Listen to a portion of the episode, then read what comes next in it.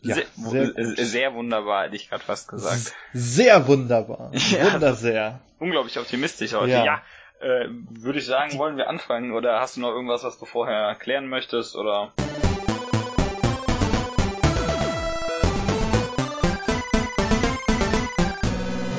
Ähm, ich habe das Wort.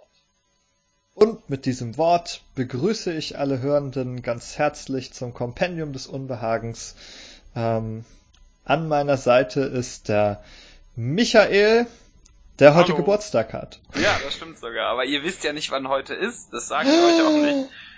Plot Twist. Äh, wahrscheinlich kommt die Episode nicht am gleichen Tag. Ich wage mal zu behaupten, dass sie es nicht tut. Das wäre sehr unwahrscheinlich. Ja. Möglich. Und ich aber. bin. Ja. Hm? Ich bin auch da. Ja, ja genau. Den... ja, ich bin auch da. Ich bin der Ben und äh, spreche hier immer mal wieder über Videospiele. Genau. Den Ben, den kennt ihr vielleicht schon. Wenn nicht, dann schämt euch. Also, na, müsst ihr nicht, aber könnt ihr. Und äh, wo, wo kennt man dich nochmal her? Ja, also entweder von meinem ähm, etwas länger bestehenden Blog dailydpad.de oder von meinem jüngeren Projekt behindthescreens.de, wo ich äh, mich als Psychologe aus psychologischer Perspektive mit Spielen beschäftige. Genau. Wunderbar. Das findet ihr aber auch natürlich wieder äh, in der Beschreibung. Also sowohl als auch. Ja, aber ähm, du bist heute so halbwegs aus Gründen der Psychologie hier so ein bisschen, was hat's ja damit zu tun? Irgendwie, irgendwo. Denn äh, wir reden wieder über irgendwas, Überraschung, und zwar über ein Spiel. Schon wieder eine Überraschung. Und jetzt kommt die noch größere Überraschung. Es ist ein Bethesda-Spiel. ja, genau. ja, ja ähm, also wieder ein Spiel vom Lieblingspublisher. ja. Und diesmal ist es The Evil Within 2. Genau. Das äh, 2017 äh, im Oktober erschien, um genau zu sein, am, am einem Freitag, den 13. Was für ein passender Tag, ja, für einen Survival-Horror-Titel. Ja, ich, ich, ich wette, die haben den, dem Entwickler Tango Gameworks total Druck gemacht. So, ja, das muss dann draußen sein, macht, macht hinne. Und die nur, ah, wir schaffen das nicht so ganz. Nein, egal, Freitag der 13. muss dieses Spiel draußen sein. Ich weiß gar nicht, ob das wirklich so viel ausmacht tatsächlich. Also ob das sowas in den Leuten bewirkt. So, ich habe das schon wieder vergessen gehabt, wann das raus, also an was einem Tag das rausgekommen ist. Ja, das wird, ähm, aber das wird so, die hätten sowieso so ungefähr einen Oktober äh, Erscheinungstermin angepeilt haben und dann haben die gesehen, ah, da gibt's einen Freitag, den 13. Lass uns doch den nehmen, der ist super ja, wenn es passt, dann, äh, dann kann man das mal machen. Ne? Als wenn man ein anderes Spiel ist, dann ist es vielleicht eher so ein Unglücksfaktor dann. ja, Super, Super Mario oder so. Ja, Happy irgendwas. Happy äh, Sunshine Rainbow World oder so. Mhm. Ja. ja, wir haben ja äh, vorher auch schon festgestellt, wir haben beide auch den Vorgänger gespielt ja. und ganz gut gefunden. Ja, ich habe da mal im Podcast kurz drüber geredet. Ich weiß nur nicht mehr in welcher Folge, und, aber ich fand den ganz gut, ja. Ja, ich fand den auch ganz gut. Also ich äh, muss noch mal, also das kann ich an dieser Stelle schon dazu sagen. Ich glaube, ich finde ihn in rückblickend äh, sogar besser als damals. Ja. Also der ist so gereift in mir, mhm. habe ich das Gefühl. Auch noch mal im Kontrast mit dem zweiten Teil habe ich das Gefühl. Da habe ich, als ich den gespielt habe, ich gedacht, Mensch, oh, der erste war aber eigentlich echt ganz gut. ja, da äh, kommen wir auf jeden Fall und vor allen Dingen auf den Vergleich ja nochmal zu sprechen. Da kommen wir gar nicht drum rum. Aber ja, ich, ich, ich glaube, der, der erste, der ist so eine. Das, das ist auch insofern ganz gut, weil man. Weiß nicht, der zweite macht mehr Spaß, glaube ich. So generell. Ich wage ich jetzt mal, ich lehne mich da jetzt aus dem Fenster und sag, sag das mal so, bevor wir hier überhaupt über irgendwas reden, warum, was man da eigentlich macht. Also, ich würde dem hinzufügen, der zweite hat so Gameplay-Stärken hier mhm. und da. Genau, ja, beim, beim, beim ersten das meiste, was daran gut ist oder woran man sich erinnert, sind, also in, in positiver Hinsicht erinnern, ähm, sind, sind Konzepte, Ideen und äh, so, so Kram eben. Aber hm. äh, sagen wir ja, mal. So atmosphärische ja. Gestaltung, abwechslungsreiche, ikonische Schauplätze. Das daran denke ich so beim, äh, beim ersten Teil. Also das ist auch teilweise was, was ich dann beim zweiten dann wieder so ein bisschen vermisst habe auf der anderen Seite. Ja, aber beim ersten werde ich immer wütend, wenn ich ans Gameplay denke. ja, also das ist halt kein Resident Evil 4, das muss man einfach sagen. Ja, also es hat, hat da eindeutig äh, Schwächen. Ähm, und te teilweise auch äh, etwas ähm, Schwächen, die etwas mehr raus, rausfallen, die man, an die ich mich auch äh, nur ungern erinnere, aber jetzt es wieder tun muss. Denn äh, sonst können wir schlecht darüber reden. Aber ja, äh, ich frage mal so vorweg, magst du den zweiten denn? Ich habe den hier, ja. ich halte den hier in meinen Händen ja. auf PS4 ganz ja. nebenbei. Mhm. Ich halte den auf der Xbox in meinen metaphorischen Händen.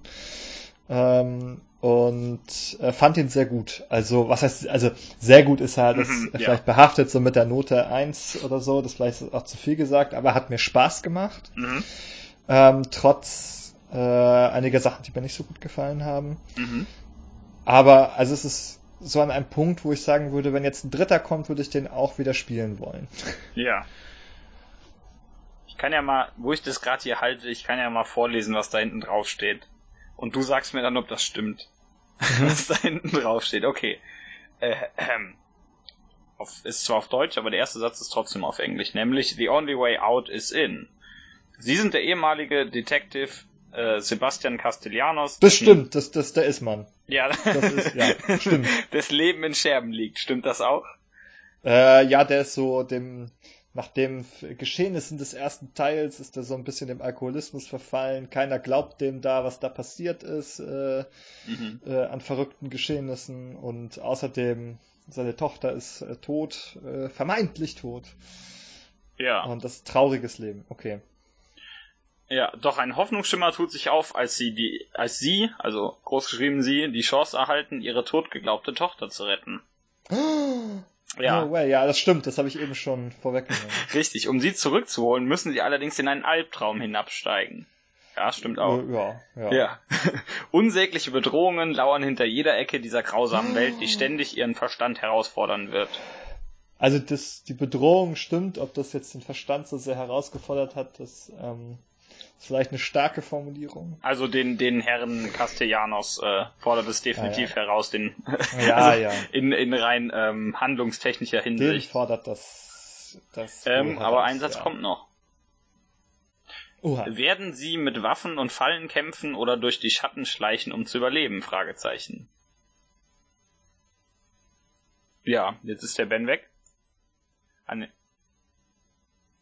Du musst noch einmal den Satz vorlesen. Ich hatte gerade so einen Verbindungshiccup hier. Ja, ich habe ganz du, schlecht verstanden. Das ist gut, also solange du nämlich aufnimmst, ist das egal, aber gib mir eine Sekunde, ich muss hier. Ah, okay, nimmt noch auf, sehr schön. Ähm, werden sie mit Waffen und Fallen kämpfen oder durch die Schatten schleichen, um zu überleben? Fragezeichen. Ja, ja, das ist ähm, eine Entscheidungsmöglichkeit, die auch zutreffend ist. Ja. Das ja gar, gar nicht mal so ein schlechter PR-Text da auf der ne? Rückseite. Ergibt ähm, schon alles Sinn, was da steht. Ja, ja, das, das stimmt. Und das ist halt auch ein bisschen etwas, also glaube ich, eben die Stärke gegen, äh, gegenüber dem ersten Teil, dass man da so mehr Freiräume und Wahl hat. Ähm, mhm. Noch ein bisschen Sandbox-artiger die Gestaltung, wie man so vorgeht. Man kann sehr viel schleichen und äh, wir haben im Vorfeld darüber schon mal gesprochen, Schleichen ist auch sehr, sehr mächtig in dem Spiel, ja. ähm, wenn man das auch ausgebaut und geskillt hat. Es gibt nämlich Skill-Trees, die man dann direkt äh, so auswählen und hochzüchten äh, kann, dass man eben im Schleichen auch ähm, so Leuten wie ähm, Sam Fisher oder oder Snake. Snake. Ich hätte, gerade fast Metal Gear Snake gesagt dass man so Personen wie Metal Gear Snake in nichts nachsteht. Ja, genau, dem berühmten Splinter Sam. Splinter Sam und Metal Gear Snake. Und ja. Das wäre wär ein guter Folgentitel, wenn das nicht überhaupt nichts damit zu tun hätte, worüber wir reden. Und Evil Sebastian. der dritte in der Reihe. Genau. Er, er, er ist eigentlich der, der verloren geglaubte Cousin der beiden. Ja, also man, man bekommt sehr, sehr viel in der Hinsicht. Also man, äh, die, die Wahl wird einem tatsächlich gelassen, sag ich mal. Ja, was ist, aber, aber bevor wir, bevor wir darüber im Detail reden, was ist das überhaupt für eine Art von Spiel? Also offensichtlich geht's ja. irgendwas mit Schleichen, irgendwas mit Schießen und irgendwas mit Horror, aber. Ja, es, also im Kern ist es, glaube ich, so das äh, Survival-Horror-Genre, äh, dem zuzuordnen auf jeden Fall. Ähm, mhm es hat so ein bisschen ähm, Open-World-Strukturen, Sandbox-Strukturen so äh, sich einverleibt im zweiten Teil, mhm. ähm, was mit diesem Survival-Aspekt ganz gut zusammenläuft, dass mhm. man halt so dann den Müll durchwühlt, Häuser durchwühlt nach ähm, Ressourcen, ähm, mit denen man dann auch craften kann. Und das ist halt so ein ständiges Gefühl, so ein bisschen unterversorgt zu sein mit allem. Ne? Also das ja. kennt man noch seit dem ersten Resident Evil oder vielleicht, wenn man Alone in the Dark äh, gespielt hat, wenn man sehr ja. alt ist oder ähm, oder gerne auch mal ältere Spiele gespielt hat, wenn man jetzt noch jünger ist. Mhm. Ähm, dann kennt man auch Alone in the Dark vielleicht.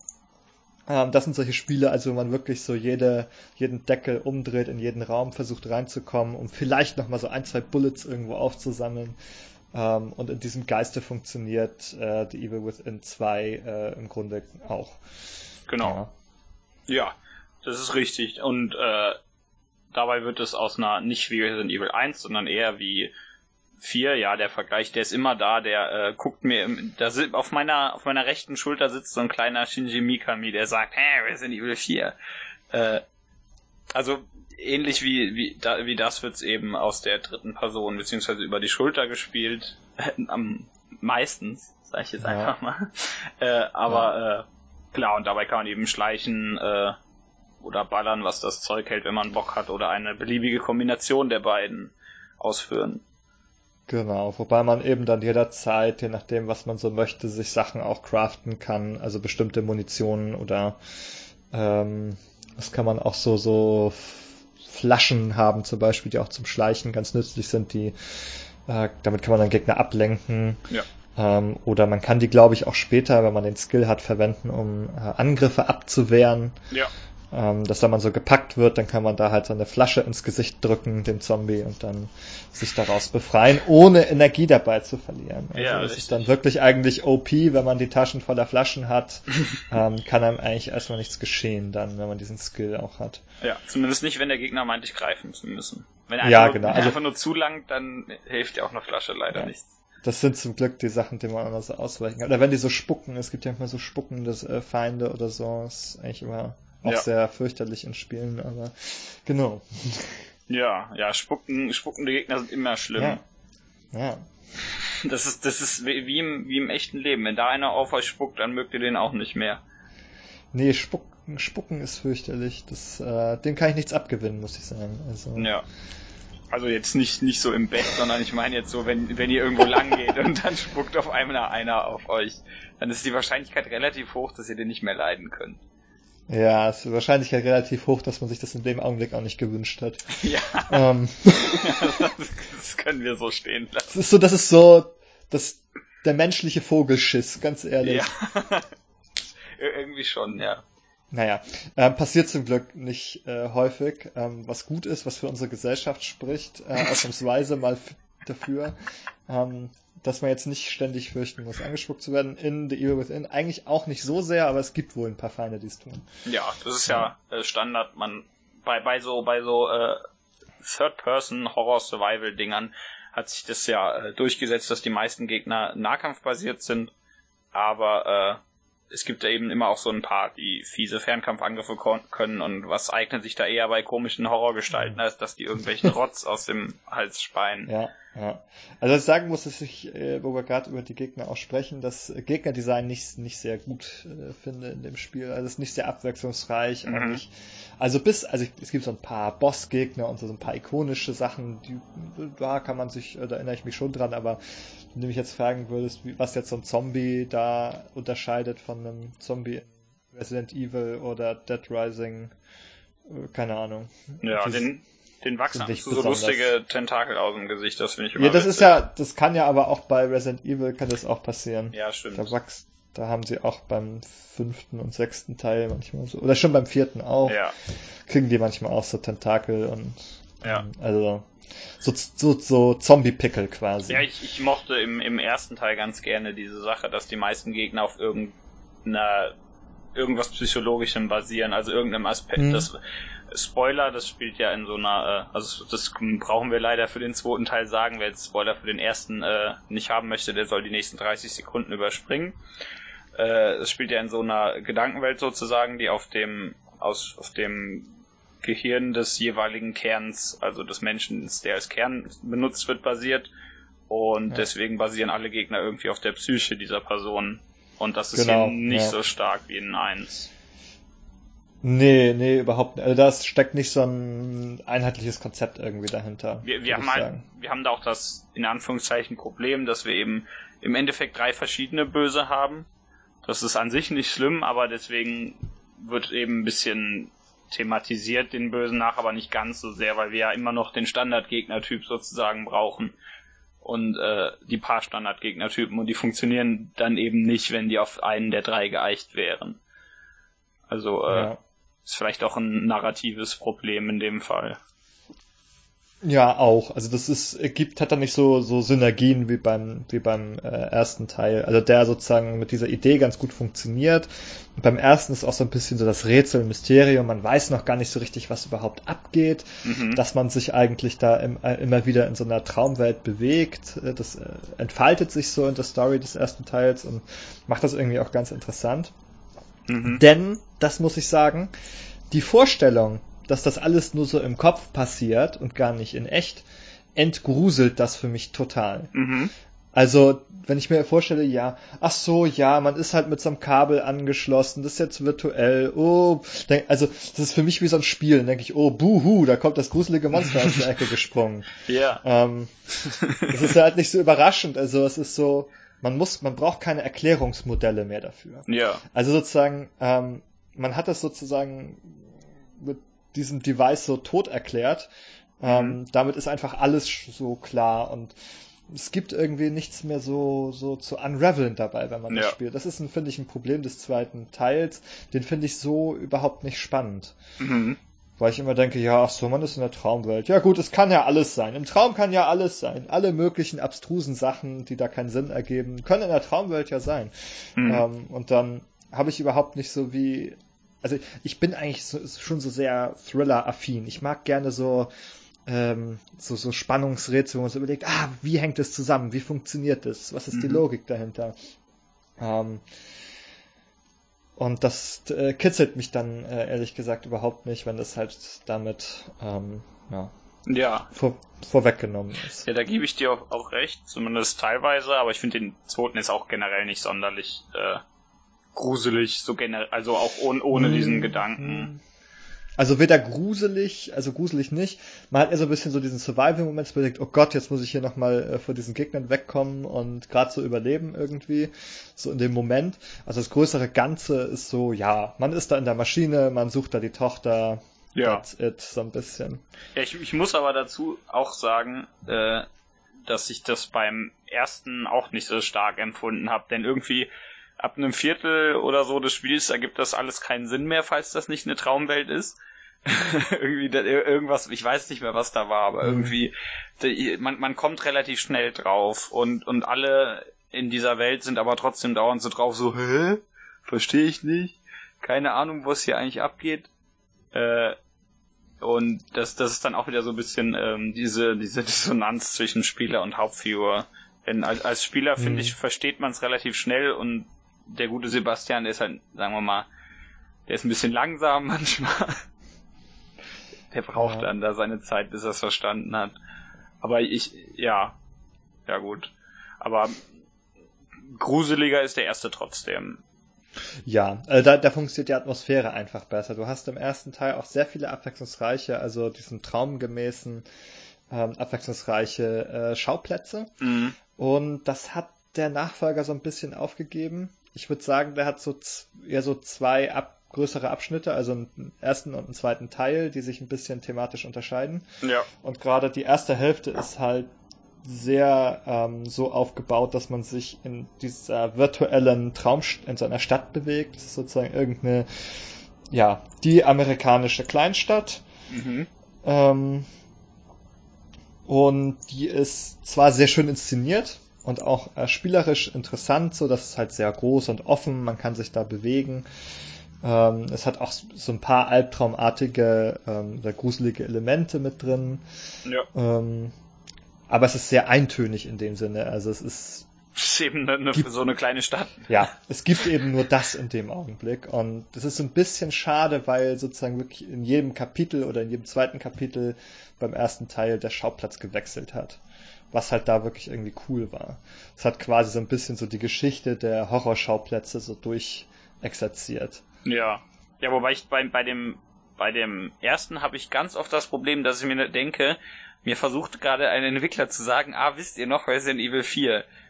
Ich sitze dann immer so und denke mir so, ja, mhm. weiß ich noch, keine Angst. Du denkst an die Burg, oder? Du denkst an die Burg. Auch, ja. Ja, das, Auch. das ist halt sehr, sehr stark. Aber ansonsten, ja. ich, ich, ich hab's gerade nicht mehr genau im Kopf, aber einfach nur bei ganz vielen Situationen oder wenn dem Gegner irgendwie so ein komischer Parasit aus dem Kopf wächst, dann denke ich wieder, mhm. ah, Resident Evil 4. Mhm. Äh, ja. Und ganz, das, das habe ich hier auch ab und zu im zweiten. Das ist an sich auch nichts Schlimmes, weil Resident Evil 4 ganz toll ist.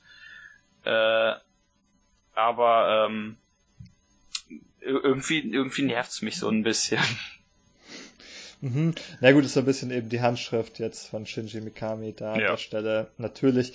Wobei ich halt sagen muss, wenn es um die Resident Evil 4 Formel geht, bleibt Resident Evil 4 auch einfach das beste Spiel dieser Art. Also, ja, eindeutig. Wenn man, also wenn man jetzt das werten wollte als Versuch, das äh, nochmal neu aufzurollen, dann wäre es, glaube ich, kein guter Versuch weil dann, ähm, also zum Beispiel auch die Steuerung in Resident Evil 4 einfach viel ähm, knackiger ist äh, als ähm, bei Evil Within, würde ich sagen. Mhm. Während halt der Survival-Aspekt nicht ganz so groß ist bei Resident Evil 4. Also da ja. ist, also hast du eigentlich immer Munition und suchst dir eher so ein bisschen aus, worauf du da Bock hast. Ja, ja, das, ähm, ich, ich habe auch nie verstanden, warum manche Leute sagen, dass man bei Resident Evil 4 irgendwie äh, diesen diesen das Munitionsproblem und so ein bisschen und und und eine, eine, eine dichte Horroratmosphäre hat. Also klar, ist klar, er sind Evil 4 viel geballert, das das stimmt halt, aber es gibt ja noch äh, Menschen, die da sehr recht viel Horror drin sehen und ich muss zugeben, das kann ich nicht. Also ich mag das Spiel sehr sehr gerne, aber gruselig ist es nicht. Gruselig ist auch nicht, aber das geht in eine ähnliche Richtung. Ich finde es atmosphärisch. Ich finde die Schauplätze ja. auch wieder sehr cool designt an der Stelle. Also die erzeugen, ähm, also visuell oder auch mit dem Sounddesign erzeugen ja. die schon eine sehr, sehr gute Atmosphäre. Ähm, und die funktioniert eben spielerisch, äh, funktioniert das Spiel eben auch sehr gut an der Stelle. Und es hat ja auch, also Resident Evil 4 ist ja so konstruiert, dass ähm, du auch eigentlich nicht äh, also verlieren kannst, sag ich mal, oder, oder, oder schlecht spielen kannst, weil das spielt ja einen versteckten dynamischen Schwierigkeitsgrad. Ja. Ähm, und und auch was diese Item Drops angeht, wird halt dann doch immer zufällig so die Munition gedroppt, von der du gerade keine mehr hast. ähm, da könnte man jetzt dem System Absicht unterstellen, dass es darauf reagiert, wenn man was braucht, dass man es auch dann als Zufallsdrop bekommt von den Gegnern. Ja. Also es kann da eigentlich nicht schief gehen. Und das ist halt hier bei Evil Within, also eigentlich bei beiden Teilen, ist es da durchaus viel knapper. Mhm. Ähm, und dadurch halt, ja, so Survival ähm, Horror so ein bisschen, dass man wirklich so manchmal denkt, oh Gott, wenn, jetzt, wenn ich jetzt mit der letzten Kugel den Kopf nicht treffe, dann bin ich dran. Richtig, und, und deswegen denkt man auch vielleicht über so Skills wie, wie ähm, äh, besser zielen können oder so oder weniger Rückstoß oder irgendein so Blödsinn zweimal nach, weil man die eventuell doch braucht. Und normalerweise sind das ja diese Skills, die man nicht mitnimmt. Ja, ja. Also erst, Aber erst später. Halt, ja, ist eigentlich so eher so wibbly wobbly von der Steuerung, dass man wirklich denkt, so, oh Gott, ja, zu zielen ist wirklich manchmal schwierig. Ja. Vielleicht doch eine Überlegung wert, da Skillpunkte zu investieren, ja. Ja, es ist halt ein Survival-Spiel. Ja. Es soll, du bist halt eine langsame Figur, die jetzt nicht äh, sich da agil bewegt und die nicht ähm, in hoher Geschwindigkeit da von Kopf zu Kopf äh, zielt. Das macht schon Sinn für diese Art von Spiel, dass es jetzt kein ja. schneller Shooter ist, dass es halt auch dir Probleme macht. Ja, dass es ja. nicht einfach ist. Das ist jetzt keine Schwäche, dass es jetzt dass man sagt, oh, es hat so eine super schlechte Steuerung, dass man nee, nicht sehen nee, kann. Nee, klar, es klar. ist schon Teil des äh, Konzepts. So. Das, das ist wie ähnlich wie äh, Resident Evil 7, was ja im gleichen Jahr erschien, ganz nebenbei, nur im Januar äh, das spielt ja auch nicht, also was heißt nicht präzise, das spielt ja auch nicht so schnell, sag ich einfach mal. Du bist mhm. du, de, deine Person nicht. Ich glaube, dir im Gespräch gegenüber habe ich äh, den guten Ethan mal als Lauch bezeichnet. Und das trifft eigentlich, ja. das eigentlich ja. ganz gut. Ja, also da, das ist natürlich auch von Anfang an so ein bisschen für VR mitentwickelt worden. Das ist natürlich auch so sehen. Da darf das natürlich auch nicht mhm. zu schnell sein. Ähm, an der Ja. Stelle. Wobei es eben, finde ich, auch für solche Survival-Horror-Spiele insgesamt ganz angemessen ist, weil man soll sich ja da so ein bisschen unterlegen schon fühlen. Ja. Und so ein bisschen eben den Spaß aus dem Glücksmoment ziehen, dann diesen gefährlichen Situationen gerade so zu widerstehen. Ja, ja. Das stimmt. Ja, äh. Hm. ah ja, ich, äh, ganz, ganz nebenbei, wir haben natürlich jetzt nicht mehr Shinji Mikami als Regisseur, der den ersten gemacht hat. Sondern wir haben jetzt einen Menschen, ich äh, bitte um Verzeihung, falls ich seinen Namen falsch ausspreche, aber er heißt äh, John Johannas, Johannas, ich weiß es nicht. Äh, was, ich, was ich irgendwie sehr interessant finde, dass fast jeder, der an diesem Spiel arbeitete, Japaner ist. Und dann ist plötzlich der Regisseur ein anderer äh, Mensch aus, ich glaube, Schweden oder so, ich weiß es nicht. Ir irgendein europäisches Land. Und ähm, der hat ja schon mal an dieser Serie gearbeitet, an dieser Reihe. Der hatte ja ähm, die beiden äh, Handlungs-DLCs für den ersten Teil gemacht. Ah ja. Mhm. Das äh, finde ich nicht, dass sich das jetzt sonderlich zeigt, weder auf positive noch negative Art und Weise. Aber äh, ich finde, die haben nicht so viel gemein mit dem mit dem zweiten Teil. Also ich würde jetzt nicht sagen, dass es äh, Es war nicht früh erkennbar, nein. Nein. Also ich fand diese DLCs tatsächlich ganz gut, weil die auch so ein bisschen mehr mit dem Schleichen funktioniert haben. Mhm. Beim ersten Teil. Ich fand die, ich fand die DLCs mochte ich da äh, recht gerne, muss ich sagen. Also, ja. ähm, aber das ist jetzt wirklich nicht irgendwie eine Handschrift, die jetzt im zweiten Teil äh, besonders wiederzuerkennen ist. Also ich glaube, da sind die wirklich schon nochmal so ein bisschen ans Whiteboard zurückgegangen und haben überlegt, was man da neu und anders machen kann. ja, ja, denke ich auch. Also ich denke, so aus der Perspektive ist es schon eher so ein bisschen ein etwas mutigeres Spiel auch, Mhm. ein bisschen ambitionierter. Also der Standardweg wäre ja diese, vielleicht so eine Kapitel, also eine lineare Kapitel, also ähm, nee, also Kapitel hat das Spiel auch, ähm, aber das sozusagen auch ein Kapitel mit einem Level verbunden ist. Ähm, so direkt. Ja. Und das ist hier so ein bisschen aufgebrochen. Im zweiten Teil, dadurch, dass man nicht eine große Open World hat, aber so eine vernetzte, ähm, eine Vernetzung aus Open Worlds, also oder so kleinen Open World Bereichen. Mhm. Ähm, Wa- wa- Was ich aber insofern auch viel besser finde als, als die traditionelle Open World, weil, weil die, also in Anführungszeichen traditionelle Open World, denn in der, in der ist, die ist immer viel zu leer. Also ich, wir, wir haben, wir ja, haben die ist dann zu groß. ja, wir haben ja relativ Manch- also, kleine, also vergleichsweise klein für ein, Ja, das ist nicht vergleichbar mit solchen Skyrims, äh, nee, nee, Witcher, nicht. ähm, nicht ansatzweise. Also viel, viel kleiner, was gut ist, weil man Ja. dann eben, weil diese, diese Bereiche halt gut durchdesignt sind. Also es ist so ein bisschen so, ähm, vielleicht eher so Richtung, wie man sich das bei Dishonored vorstellen kann. Mhm, Noch ein ja. bisschen größer vielleicht. Ja, Bisschen größer. bisschen größer Aber so von der Fall. ja. Idee her, Open, also sagt halt so, ja, du kriegst ein großes offenes Spielareal. Innerhalb von diesem Areal kann man sich recht frei bewegen und eben so nach dem Sandbox-Prinzip so selber entscheiden, wo gehe ich wie hin, was mache ich, wie benutze ich was. Ähm, genau, also es ist tatsächlich, es gibt ein Video von Mark Brown, ähm, wer den nicht kennt, kann den googeln, äh, kann ich sehr empfehlen. Ja. Ähm, Mark Brown ist ein guter Mann. Ähm, der ein Video gemacht, das heißt Small Open Worlds. Ähm, Ja. Da behandelt er genau diesen Typus ähm, von World oder Level Design. Ähm, eben nicht die gigantische Open World, eben nicht das lineare Level, sondern diese etwas offeneren, größeren Areale, wie man sie auch bei Deus Ex äh, Ja. wäre das nächste Beispiel oder Prey. Ähm, Mhm. Darüber haben wir auch schon gesprochen. Ja. kommt. Habt ihr hoffentlich gehört. Laut, äh, laut äh, Politik und Liebe auf Twitter war das eine sehr, sehr gute Folge.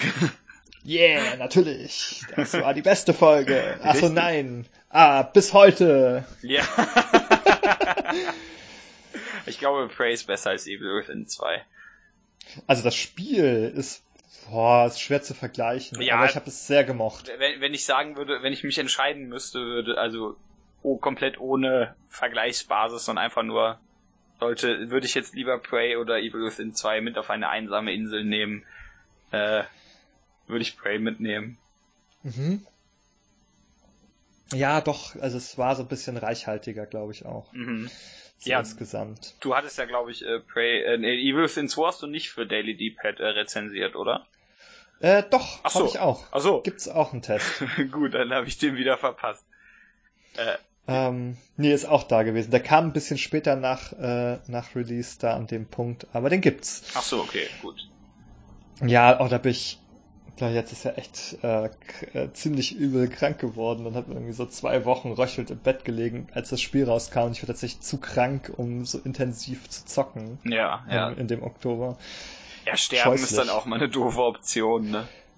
Scheußlich, kann ich dir sagen, ja. ja. Also manchmal, ähm, ist ja glücklicherweise ja, schon ein halbes Jahr her. ja, knapp ein halbes Jahr. Ja, ja, mittlerweile, also sind die meisten Sachen verheilt auch.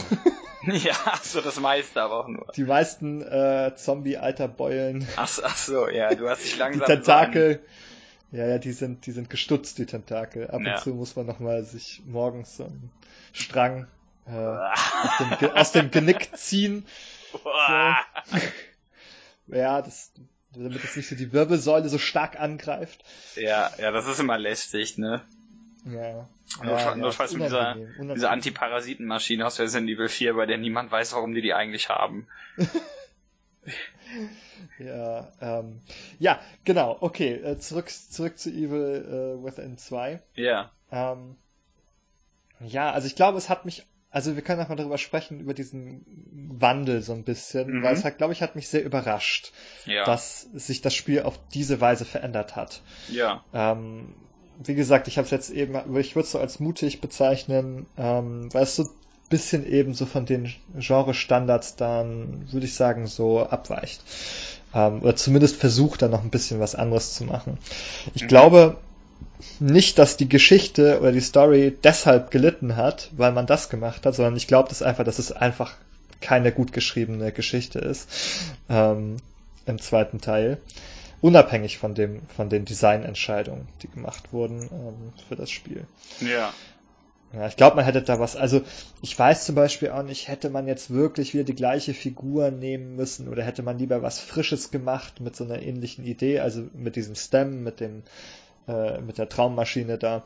Äh, aber vielleicht mit anderen Figuren, dass man nicht sagt, man lässt diese Altlasten so ein bisschen weg, macht jetzt mal was Neues mhm. irgendwie, weil es wirkte so ein bisschen so, echt so wie, also von der Story her so wie der zweite Teil, den man nicht gebraucht hat daran. Ja. Also ich habe mich, war jetzt nicht so dachte, dass ich sogar, oh, ich möchte jetzt wissen, was wirklich mit der Tochter passiert ist. Also, dass das alles gut ausgeht, das weiß man ja sowieso von Anfang an, weil das so eine, weiß nicht, dafür ist der Ton generell zu sehr äh, Standardhandlung. Äh, mhm. Spoiler, wir haben nicht den riesen Twist, dass die Tochter die ganze Zeit er selbst war oder sowas. Äh, tut mir leid. Ja, wir haben überhaupt keinen Twist in dem Spiel, glaube ich. Ah, doch, doch. Also wir, ah. wir, wir, haben so, wir, haben, wir haben so ein, zwei auf jeden Fall. Ja, keine, keine so, also keine so richtig schockierenden. Eigentlich. Nee, schockierend sind die alle nicht, aber ja, ich ja. Äh, muss ja sagen, im, im ersten, ich habe kein, ich kann dir nicht sagen, was für eine Persönlichkeit diese ganzen Figuren im ersten Teil haben, außer der Böse. Ich, das, das sind, so, ja, das, das sind komple komplett leere, leere, äh, leere Blätter, unbeschriebene Blätter für mich. Und im zweiten finde ich die ganzen Figuren auf einmal eigentlich alle ganz lustig. Also mhm. alle wiederkehrenden Figuren sind ja nicht so viele, ist ja nicht, nicht so, als hätten viele überlebt. Ja. Äh, die finde ich alle ganz interessant und ich finde auch immer die, wenn die dann über den ersten Teil reden und sagen, ja, da haben wir das gemacht, denke ich mir, ja, das war cool. Und dann denke ich so, aber, aber im ersten war das irgendwie nicht cool, als sie das gemacht haben. ja, also ich, es bewirkt durchaus, dass man eben, finde ich, dass man so positiv auf den, an den ersten auch zurückdenkt. Also es, der ja. Teil hat sehr viele Momente, äh, in denen er Bezug nimmt auf den ersten Teil. Ja. Also entweder durch solche äh, Gespräche oder aber auch in bestimmten Szenen, sage ich mal, die so aufgebaut sind. Ja. Ja, das, das finde ich, finde ich immer ganz nett, oder? Also die, die ganzen selbst Referenzen an Sachen im ersten, die ich nicht mochte, äh, die funktionieren hier eigentlich auf einmal ganz gut. Ja, es kommt komischerweise niemand vorbei und sagt, Sebastian, wo ist deine Streichholzschachtel? du bist doch früher nie ohne deine Streichholzschachtel aus dem Haus gegangen. Ja, ist halt man besoffen. Kon man konnte nämlich im ersten Teil noch ähm, so Gegner final besiegen, indem man dann so ein Streichholz hat auf sie fallen lassen, was womit sie so lichterloh und Flammen aufgegangen sind. Ja, das erinnert euch vielleicht an irgend so ein Spiel, ich weiß nicht, irgendwas mit Evil und Resident, ich komme gerade nicht drauf. Ja, aber jedenfalls, das gab's doch irgendwie und das haben sie ja komplett äh, wieder verworfen dann auch als Element so. Ja, Der ist nicht wiedergekommen. Sie haben einen neuen, neuen Kern in der Welt. Das, äh, der, der neue Kern denkt nicht daran, dass Tote ja wieder auferstehen könnten. Ja, das, der, ja, genau. Der, der, der alte Kern, das, äh, der neue Kern ist eben kein, kein Videospielentwickler äh, von der Resident Evil-Reihe, der daran denkt, scheiße, die Zombies sind nicht wirklich tot. Ja. Oh. Die habe ich früher, als ich das erste Mal Resident Evil gespielt habe, und dann, die können ja dann im ersten Teil irgendwann wieder aufstehen, ne? Ja, genau das Und meine dann laufen die, wie von der Tarantel gestochen, so völlig, völlig verwirrt, aber schnell durch die Gänge. Ja, in, in, im, im Remake gab's ja, um, nur um Leute zu ärgern, die den ersten gespielt haben, diese Änderung, dass die Toten, solange sie nicht, also die toten Toten sozusagen, solange man sie nicht verbrannt hat, als äh, so, sogenannte Crimson Heads wieder auferstehen konnten. Genau, die waren dann so rot. Ich habe die immer Hackenschuss-Zombies genannt. Weil die sind, die sind einfach wie Bekloppte, die aufgestanden und rumgelaufen. Ja, das trifft Ähm, auch ganz gut, ja. Ja, genau, das, das war, das war meine Bezeichnung dafür. Also, aber fand ich ganz schlimm. Das hat, das Die- hat mich die sehr waren- gestört. die waren eigentlich. schlimm. Ja, weil, weil man so, das hat einem so die Sicherheit genommen, dass man wirklich was besiegt hat, weißt du, Richtig. dass man jetzt wirklich den Gegner besiegt hat. Und das war so ein bisschen unangenehm, Ja, wirklich. und- also es hat mich so richtig gestresst. Da musste man sich auch noch einteilen, wofür, nicht nur wofür benutze ich jetzt meine Munition, sondern wofür benutze ich jetzt auch noch mein, mein Mhm. ähm, ähm, Ja. Feuerzeug und Für so. den blöden Gang, den man ständig auf und ab geht, für den benutzt man dann lieber das, äh, das äh, Feuerzeug. Richtig. Ähm, aber ähm, ja, also oh, hat mich doch mehr gestresst irgendwie. Also Mhm. das war mir ein bisschen zu viel. Ach so, ja, tatsächlich zu viel, okay. Ein bisschen zu viel Mhm. äh, mit den mit den Hackenschuss-Zombies. Ja, klar. Das war ein bisschen zu viel. Ja. Also es ging schon, aber ich hätte, also wenn ich es ausstellen hätte können, hätte ich es glaube ich lieber ausgestellt, dass das passiert. Ja, das haben wir hier nicht.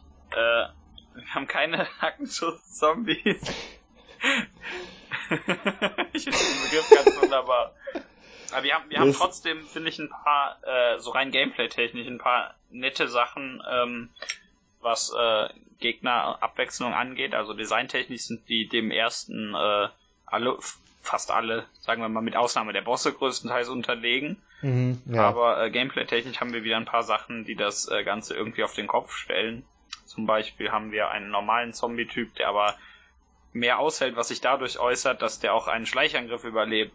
Was natürlich dann, ähm, vor allen Dingen beim ersten Mal, wo das passiert, äh, ja, ärgerlich ist auf jeden ja, Fall. ärgerlich ist das richtige Wort, aber Wo man so, irgendwie so hastig die Taste zum Zielen sucht, damit man schnell doch noch äh, zwei äh, Schüsse abfeuern kann. ja, aber sowas, sowas finde ich eigentlich witzig. Also das äh, Mhm. ich mag das, wenn auf einmal äh, irgendwie dann ein Konzept, was etabliert wird und das Konzept dann nochmal äh, auf den Kopf Ja. gestellt wird. Ja, wobei man dann ja, glaube ich, im Skilltree dann das so verbessern kann, dass man auch die stärkeren Zombies dann mit einem Schlag ähm, Stealth killen kann, oder? Das weiß ich gerade Ja, gar das- nicht mehr, ich glaube, das das dann war so. Doch, doch, ich glaube, nachher hat mich keiner mehr erschreckt damit, dass er das überlebt hat. Da hört ihr es. Ben hat's gesagt. Wer- Vielleicht hast du das einfach verdrängt, weil dich das beim ersten Mal so traumatisiert hat, weil, weil du immer so gern schleichst und dann überlebt auf einmal einer diesen Angriff. Und, und dann hast du das irgendwie, hast du deinen Psycho Psychiater bezahlen müssen, hast es irgendwie verdrängt und jetzt kommt das gleich alles wieder hoch. Aber vielleicht hast du auch einfach recht. Das könnte auch sein, ich bin mir nicht sicher. Ja, wie, wie auch immer, ich finde find so Änder so, äh, nicht Änderungen, ich finde so Konzepte immer ganz interessant. Oder irgendwie Gegner, an die man sich äh, nicht so gut anschleichen kann, weil sie zufällig irgendwo noch einen zweiten Kopf haben oder sowas. Das äh, sorgt für äh, gameplay-technische Abwechslung in der Hinsicht. Mhm, mhm. Ja, ansonsten, äh, ich finde, ge generell hat, hat, hatten wir schon, dass der äh, erste durchaus einzigartiger ist als der zweite, aber ich finde, der zweite macht einfach viel mehr Spaß zu spielen. Ja, ja, also das, das stimmt also durch dieses, also ich mag halt solche Spiele, die eben ähm, da viel Freiraum ermöglichen, wie man so an Sachen herangeht, Ja. dass man, ähm, und das funktioniert im Spiel recht gut. Also da habe ich das Gefühl, hat es so ein bisschen eben davon Dead Rising geborgt, so man hat so ein paar Waffen, die jetzt so Flächenschaden machen mit dieser, ähm, wenn man die Armbrust benutzt und Mhm. dann so einen Blitzschaden hat, wenn die dann so im Wasser stehen, kann man die alle so schocken. Ähm, oder die, oder das kann man auch so upgraden, glaube ich, dass, dass die Blitze so von Zombie zu Zombie springen und so. Also man kann da schon so ein paar interessante äh, äh, Ja. Sachen irgendwie machen. Ja, man, man bekommt ähm, auf jeden Fall viele Möglichkeiten und die, vor allen Dingen was Individualisierung des Spielstils und der Waffen angeht. Genau, also man kann da sehr stark einfach, also also bevor man wieder Skillpunkte übrig hat, also eine ganze Weile nur in einen Tree investieren, wenn man will. Also ja. man kann sehr lange nur Schusswaffen verbessern oder man kann sehr lange nur Schleichen verbessern. Ähm, dann gibt es halt auch so Sachen wie Ausdauer und Lebensenergie und so. Das kann man natürlich auch, da, wenn man so ein Noob ist und ja. das nicht kann, genau, dann kann man, man, da auch so eine scheiß Lebensenergie größer. Genau, wenn man, wenn man überhaupt getroffen würde, aber dann ist man ja selbst schuld. ja, nee, also das ist tatsächlich, also wenn man das mit dem Schleichen da raus hat und das auch entsprechend verbessert hat, ist das sehr, sehr mächtig. Also zum Beispiel kann ich, also habe ich später, wenn so Zombies da waren, halt mich wie so ein Affe vor die hingestellt, da rumgezappelt, dass die mich sehen, bin um die Ecke gelaufen. ja. Und wenn man sich dann so an anlehnt, dann kann man so Gegner, die äh, um, um die Ecke kommen, einfach so greifen aus der Deckung raus. Ja. Ja, das ist das eine der besten Sachen im ganzen Spiel. ja, das ist total safe gewesen. Immer so, er ist so, huhu, hier bin ich ähm, wie, der, wie der letzte Idiot dann so in die Ecke gehockt und dann kommen die da so angerobbt äh, da oder äh, keine Ahnung und dann schnappt man die einfach. Also es ist natürlich so ein bisschen schade, also es ist ein bisschen zu einfach dann gewesen, beziehungsweise die Gegner waren zu predictable in ihrem Verhalten. Ja, aber ich ähm, finde ich finde auch als, als Konsequenz dieses Ganzen, dass das so offen ist und dass man diese Wahl haben soll, was man macht, sind die mhm. Gegner teilweise echt blöd. Also das, ja, also das ist eine, würde ich fast sagen, so eine, eine, Schwäche für das Spielkonzept. Mhm. Du hast quasi, ähm, wenn du dir zum Beispiel äh, Zelda Breath of the Wild ansiehst, ja. ähm, dann können so bestimmte Spielelemente miteinander interagieren. Mhm. Also zum Beispiel ne, Gegner mit Tieren, Gegner mit Wetter, Wetter mit Tieren und was weiß ich. Also wenn halt irgendwo was brennt, reagieren die darauf. Wenn jetzt irgendwo es regnet, Blitz erschlägt, reagieren die darauf zum Beispiel. Mhm. Und du hast in You Within 2 eigentlich nichts, worauf die Gegner reagieren, außer auf dich. Mhm. Und das ist halt, macht es halt dann ein bisschen langweiliger, weil sie sozusagen nur auf dich anspringen, dir nachlaufen und nicht zum Beispiel, das ist auch bei Far Cry. Ja, ich hatte zuletzt ähm, bei, bei Monster Hunter World, es ist auch stark. Genau, das, da reagieren ja auch die Monster gegenseitig aufeinander oder ja. auf Beute oder was auch immer. Ne? Ja. Gibt's da äh, genau, dann gibt's da am Anfang den, äh, ach, wie heißt dann dieser, der, hm, der, der so. Der Lurch.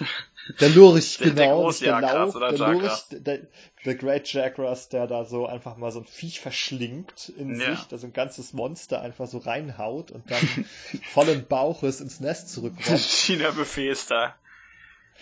Ähm, Genau, das ist, das macht es interessanter, weil es nicht nur auf dich reagiert. Ja. Und das ist so ein bisschen schade, weil es eigentlich vom Prinzip her so ein Spiel ist, wo ich erwarten würde, dass das passiert. Also dass es noch irgendwas gibt, ne, dass die ähm, auf, ja gut, die können auf Geräusche reagieren, aber nur, wenn du die Flasche wirfst. Also die mhm. reagieren eigentlich wieder nur auf das, was du tust. Wenn es irgendwie passieren könnte, dass die auf was anderes reagieren, wenn irgendwo was klappert, wenn eine Tür aufgeht, was weiß ich, wenn die darauf reagieren könnten. Ja, die meiste Zeit laufen die halt nur blöd ihren Routen genau. nach und drehen sich ab und zu um, um dich zu ärgern. Ja, das ist, das ist so ein bisschen schade an der Stelle. Ich glaube, es könnte noch interessanter sein, wenn es eben ein bisschen inter, interagieren würde mit anderen äh, Spielelementen. Ja, so. ja, denke ich auch. Genau, also es, aber es macht trotzdem Spaß, äh, glaube ich, aus der Perspektive, dass man ein großes Arsenal hat an Möglichkeiten, an Waffen. Ja. Ähm, teilweise Gegner einfach ignorieren kannst. Ich, da gehe ich einfach nicht hin, sollen sie doch da ihr Tänzchen aufführen. Ja. Du bist plötzlich sehr leise. Was ich? Ja. Ich bin leise, oha. Das finde ich nicht gut. Was bin hast du? Wieder, bin ich wieder lauter geworden? Hm, noch nicht so richtig. Da sag nochmal was. Hallo, hallo? Ja, jetzt geht's wieder. Okay. Ich habe eigentlich nichts verändert, das ist ja skurril. Ja, das ist halt, wir, wir nehmen mal wieder über Skype auf und Skype ist äh, ein schlimmes Programm. Das liegt wahrscheinlich da dran irgendwo. Wie, wie auch immer, ja, das ist äh, alles ein bisschen, ähm, die Welt und die Gegner existieren sozusagen abseits voneinander und das ist äh, schade. Also das ist so eine so eine generelle Open World Krankheit, habe ich immer das Gefühl. Nicht, dass Evil Within 2 Open World ist, dafür ist das, weiß nicht, das äh, also Open, Open World. Kann man so ich, nicht sagen. Nee, Kann da verstehe ich, verstehen die meisten Leute wahrscheinlich was anderes drunter, aber das ist trotzdem, hat es dieses gleiche Problem, dass, wie gesagt, die Welt, die, die existiert nicht parallel, also nicht, nicht gleichzeitig zu den Gegnern, sondern das ist was Separates. Mhm. Weil, ja. dass man das sich nicht vermischt. Also klar, da ist irgendwo versteckst dich in einem Haus, kann man auch zählen als in der Welt existieren, aber äh, die Gegner, den Gegnern ist die Welt vollkommen egal, praktisch. Ja, und das ist eigentlich, finde ich, für so ein Konzept schon fast ein Designfehler so. Oder, ein, mhm. oder was, sagen wir mal, es ist sehr schade. Ja, ein es Versäumnis. könnte viel, viel interessanter sein. Ein Versäumnis, ja, ein Versäumnis. Wie gesagt, wenn man sich eben solche Spiele wie Breath of the Wild anschaut oder andere genannte Far Cry ähm, auch, wo halt diese, diese Sachen viel besser vernetzt sind. Ne? Ja. Wenn dann man bei Far Cry so einen Käfig kaputt macht und dann kommt da so ein Löwe rausgelaufen, ähm, dann fangen fang die Soldaten an, äh, sich mit dem Löwen zu beschäftigen, weil das für die eine Gefahr ist. Ja. Ähm, und das ist ein interessanter Vorgang. Ich erinnere mich da an so. ein Video, wo jemand, ich glaube in Far Cry Primal war es, da gab's, gibt's ja so Säbelzahntiger und der ja. lässt so einen Säbelzahntiger frei, zündet den aus Versehen aber noch an und dann, dann läuft dieser brennende Säbelzahntiger durch die Gegend und bringt irgendwelche Gegner um. Das ist spektakulär. Und alles brennt. Ja, während er brennt. Ja. ja, das ist lustig und das kannst du nicht vorhersehen. Und das macht es aber auch interessant dann an der Stelle. So, es ist ja. eine Szene, die du hättest du nicht planen können. Aber dadurch, dass diese Elemente, ne, wie Feuer und Tier und äh, äh Soldat, die können da eben interessant miteinander in Verbindung treten. Feuer, Tier und Soldat können da das finde ich gut. Ja, ja, das äh, haben wir hier gar nicht. Wir haben äh, dafür haben, wenn man wenn man an sowas Spaß hat, kann man trotzdem äh, lustige Späße mit der KI treiben. Also vor allen Dingen was äh, Verstohlenheit angeht. ja, also Schleichen macht so schon Spaß auch dann, ja. Ja, und diese diese äh, Schleichkills, die sind immer wieder schön. Das, äh, das äh, jeder Gegner glaubt, ich glaube zumindest, jeder Gegner lässt ja irgendwas fallen, sei es jetzt Munition oder irgendwelche Herstellungsitems ja, oder. Fast immer. Fast ja, genau, immer. Fast ich glaube, es kann man, man kann mal Pech haben. Das ist ein sehr trauriger Moment, ja. wenn, wenn man da vor diesem blubbernden, sich auflösenden Gegner äh, sich niederbeugt in die Blubberpfütze, in den, in den Matsch des zerschossenen Gegners und dann ist da nichts. Ja. Ja. Wenn also Sebastian da mit, mit seinen Händen durch den Glibber wühlt und dann so nach fünf Minuten so entsetzt feststellt, dass da nicht die Dose Schleim ist, die Ach. er sich erhofft hat. ja, man, man, man äh, verbessert sich selbst ja über diesen grünen Schleim. Ja. Ja, das ist, glaube ich, das gleiche, ähm, aus dem die Turtles entstanden sind. Ja, wahrscheinlich. Das ist, das ist dieses äh, Ooze. Und man muss das, ja. eigentlich ist der Plot des Spiels, dass man dessen Geheimnis herausfindet. Ah, äh, nee, ähm, über diesen Blödsinn, den den den es dann auch reichlich von Bossgegnern gibt, logischerweise.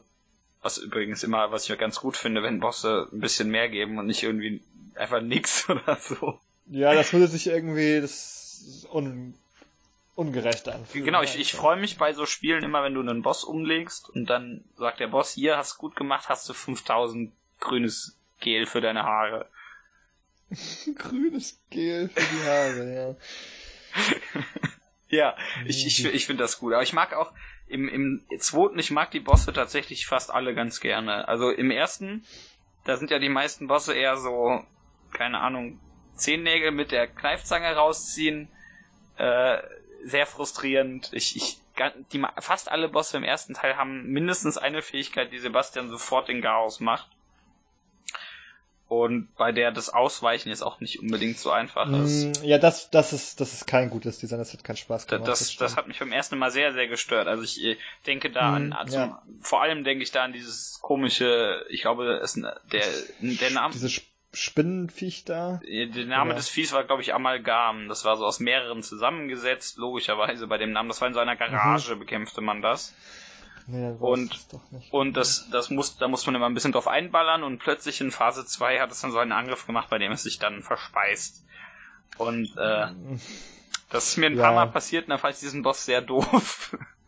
Ja, ach, diese One-Hit-Kills, die einen so ohne Vorbereitung erwischen, das finde ich immer so ein bisschen, ja, ja ein bisschen cheap, bisschen cheap dann ja. an der Stelle. Also es macht das halt sehr viel schwieriger, ohne dass man so äh, vorher Gelegenheit hatte, ähm, ja. sich darauf einzustellen. Ja, wo du, wo du Spinne sagst, diese komische Japan-Frau aus Teil 1, ich glaube Laura hieß sie, die Schwester ja. des Bösen, äh, das Japan, wie wir mal in, in der Folge zu Nightmare Detective über diese Art von, äh, von äh, Monster sagten. Äh, ich, mhm. ich, diese, diese, äh, ihr wisst, was ich meine, diese japanische Dame mit den Haaren im Gesicht. Die, ja, die, ja. die tauften wir, die, wir äh, das Japan. Ähm, die gab es am ersten und äh, der Kampf ist ja mehr Puzzle als eigentlicher Kampf im ersten Teil gegen sie und äh, das Problem ist nur immer, wenn sie dich erwischt, haut sie dich kaputt. Und ja. sie hat praktisch keinen Angriff, als auf dich zuzulaufen, dich zu erwischen und dich umzubringen. Und das ist sehr, sehr ja. nervig.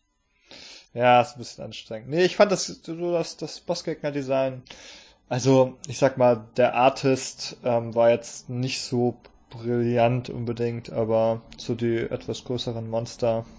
Also ich, ich mag im, die Designs der Bosse im ersten eigentlich ganz gerne, im zweiten sind die ein bisschen schwächer, aber die Kämpfe im zweiten sind wesentlich besser.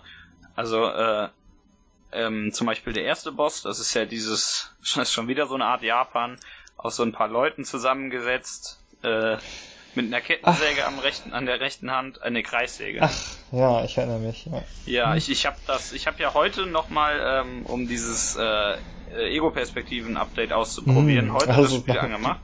Hast die Stelle nochmal gespielt? Genau, ich war, ich habe gedacht, ah, ich habe hier Speicherplätze, ich starte einfach mal diesen hier und schaue, wo das ist. Und das war genau vor diesem Boss. Ist natürlich super. Mhm. Ich, äh, wie spielt man dieses Spiel? Keine Ahnung, aber direkt den Boss gemacht. Ähm, das ist zum Beispiel ein sehr, sehr schöner Kampf. Weil diese ganze Arena voll mit Kram ist. Also es ist ein, ist vor einem Rathaus, ist das ja so. Und da, da ist sehr, sehr viel in diesem ganzen äh, Kampf, was wieder auf die, diese Möglichkeiten, die man hat, spricht. Also wir haben da Fallen, die wir nutzen können, von denen wir aber auch selbst gefangen werden können, wenn wir uns blöd anstellen.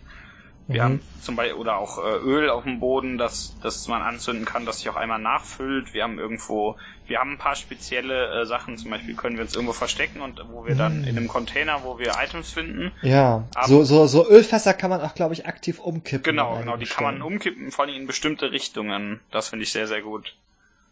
Ja, äh, ja. Aber wir, wir haben zum Beispiel auch, da ist dann so ein, so ein Container, in dem wir uns verstecken können, in dem ein paar Items sind, aber wenn aber der Boss be bemerkt uns irgendwann, hat dann einen speziellen Angriff, bei dem er den Container zerteilt. Ja. Oder ja. was, was das Beste, cool gemacht, ja. das Beste an dem ganzen Kampf ist, wir können noch die Nachbar nicht kämpfen. Denn man kann links an diesem Rathaus einfach vorbeirennen, also einfach in Anführungszeichen. Ja, man kann einfach hinten die Treppe runter und dann. Genau, da ist, da ist dann sehr viel im Weg erstmal, wo man durch muss. Aber ja. wenn man das schafft, kann man den Kampf komplett umgehen. Stimmt, ja, das finde ich auch ganz nett. Das erinnert mich an der Stelle auch nochmal an Dishonored, wo man dann auch ja. seine Ziele immer noch so auf alternative Weise lösen kann. Genau, also ähm. ist jetzt nicht die, die äh, nicht tödliche Variante, das hat das Spiel logischerweise nicht, aber insofern erinnert es wirklich auf, an Dishonored, ja. Ja, nee, aber also, dass man überhaupt Alternativen so hat und dass die Welt da ganz so aufgebaut ist, dass sie einem Möglichkeiten. Ja, genau, ähm, richtig. Und das haben, haben wir, bietet. wie ich finde, re relativ oft eigentlich. Also. Uh. Hm? Mir ist gerade wieder eingefallen, an was mich das Spiel erinnert. Ja. Und zwar an Alone in the Dark von 2005. Das habe ich nicht gespielt. Ich, ich, ich glaube ja immer, dass das nicht äh, so traurig ist, dass ich das nicht gespielt habe.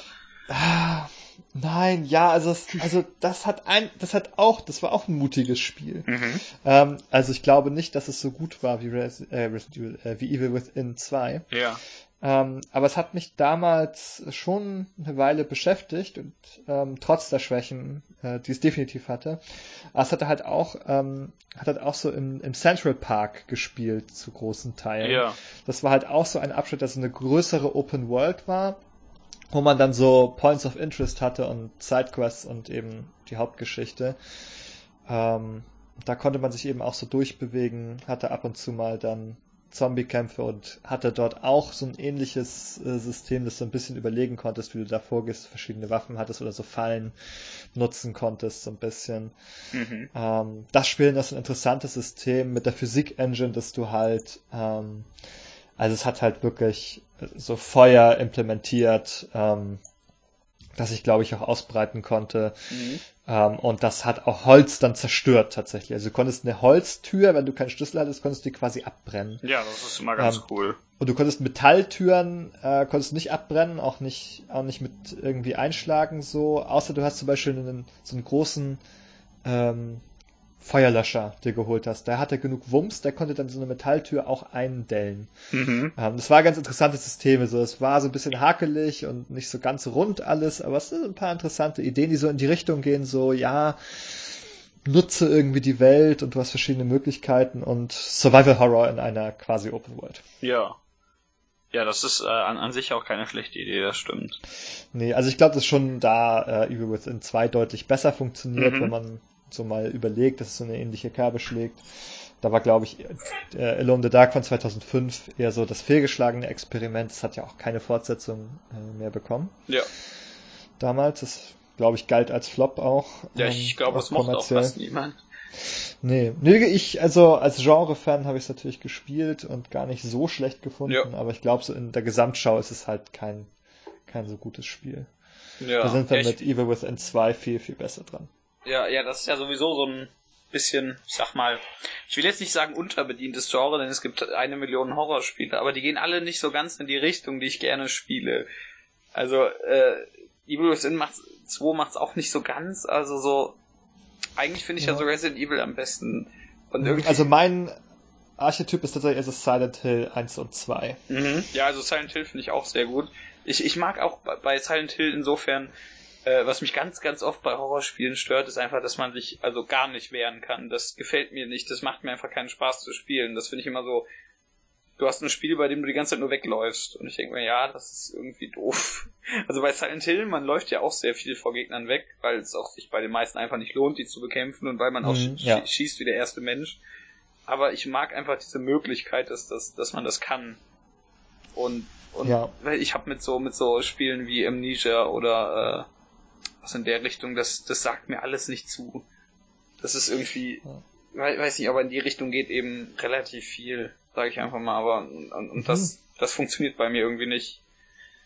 Ja, also ich finde die durchaus nicht, nicht schlecht. Nee, das will ich, will ich überhaupt nicht sagen. Ähm, es ist halt sehr anders. Es ist halt ein anderes Konzept, muss man ganz klar sehen. Ja. Und hier ist es mehr eben so Ressourcen sammeln, eben schon Gegner bekämpfen mit dem wenigen, was man hat.